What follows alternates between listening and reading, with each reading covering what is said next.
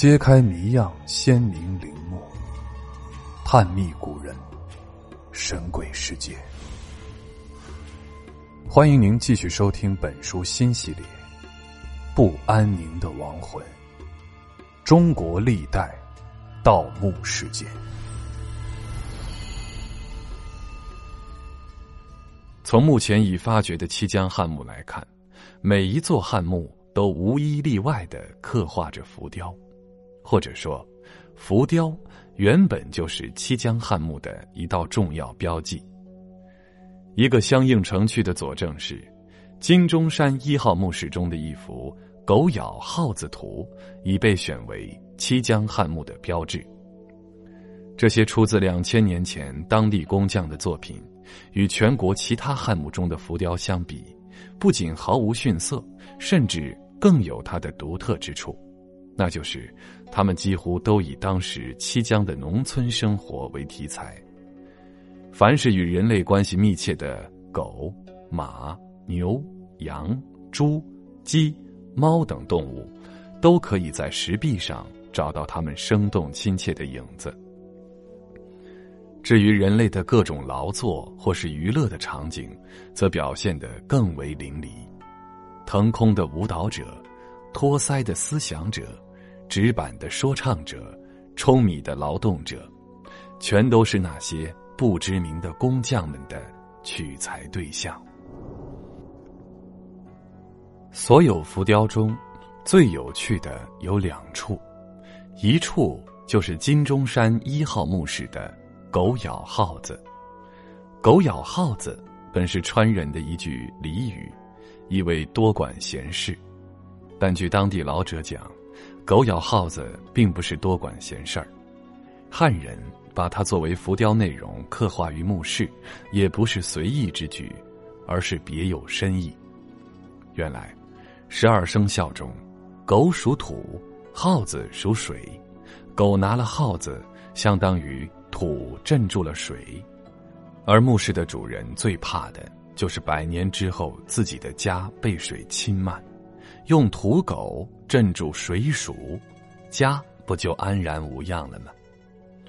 另一处是紫荆湾汉墓中的波斯人像，在紫荆湾的一处墓室石壁上，一个人屈着身子在使劲的舂米，舂米的图案，其他汉墓也有。但这个舂米人的长相打扮却与众不同，仔细辨别，只见他长发披肩，高鼻阔嘴，隐约有西方人的形体特征。当地人把他叫做波斯人。至于他到底是否真是波斯人，还需要专家的权威论断。不过，这样一个非本地人的形象出现在墓室里。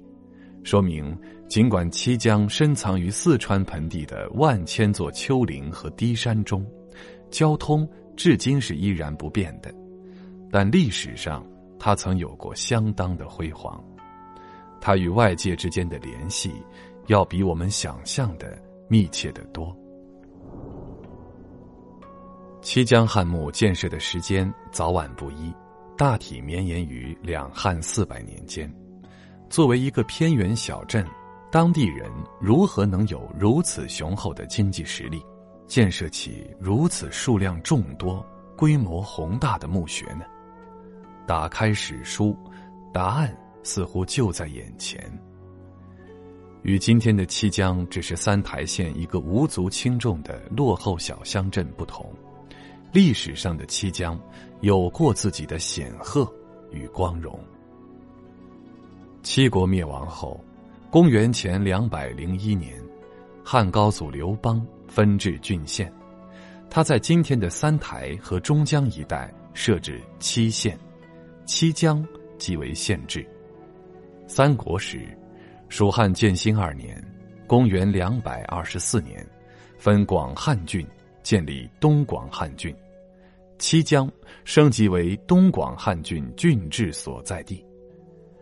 一直到清朝的雍正年间，七江才结束了它历代的辉煌。由于县治迁往今天的三台县城，七江从此成为了一个不起眼的边缘小镇。作为县城，固然给七江带来了繁荣和兴旺，但更为重要的是，七江一带埋藏于地下的井盐开始了大面积的开采。在古代中国，盐业的开采和经营是暴利行业。可以想象，正是七江地下源源不断的井盐，给这座镇子带来了巨额财富。那些经营盐业的商人，也才有了雄厚的财力，为自己或者自己的家族修建一座超豪华的墓穴。两汉以后。川中井盐开采中心由七江往南边一带迁移，七江风光不再。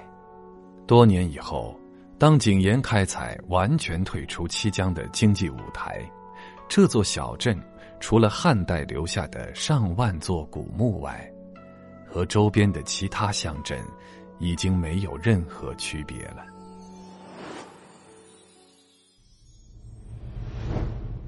本集的趣味链接：画像石与画像砖。画像石是遗存丰富、很有特色的秦汉美术史资料。艺术家们以刀代笔，在坚硬的石面上创作了众多精美的图案，用以作为建筑构件、构筑和装饰墓室、石阙等。全国发现的汉画像石。数以千计。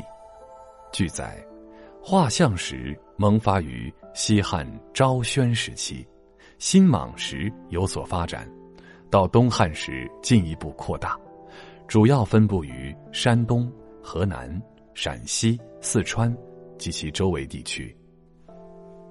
画像砖，就是刻画或模印着画像纹饰的砖，一般认为始于战国晚期。盛于汉代，三国两晋南北朝时期继续流行，是一种建筑装饰构件，源于战国末期出现的雕墙壁画艺术。秦汉至西汉初期，多用于装饰宫殿衙舍的阶基；西汉中期以后，主要用于装饰墓室壁面；东汉则是画像砖艺术的鼎盛时期。画像石、画像砖，尽管粗重笨拙，却反映出秦汉代艺术心胸开阔、气派雄沉，那种蓬勃旺盛的生命力，那种整体性的力量和气势，是后代艺术难以企及的。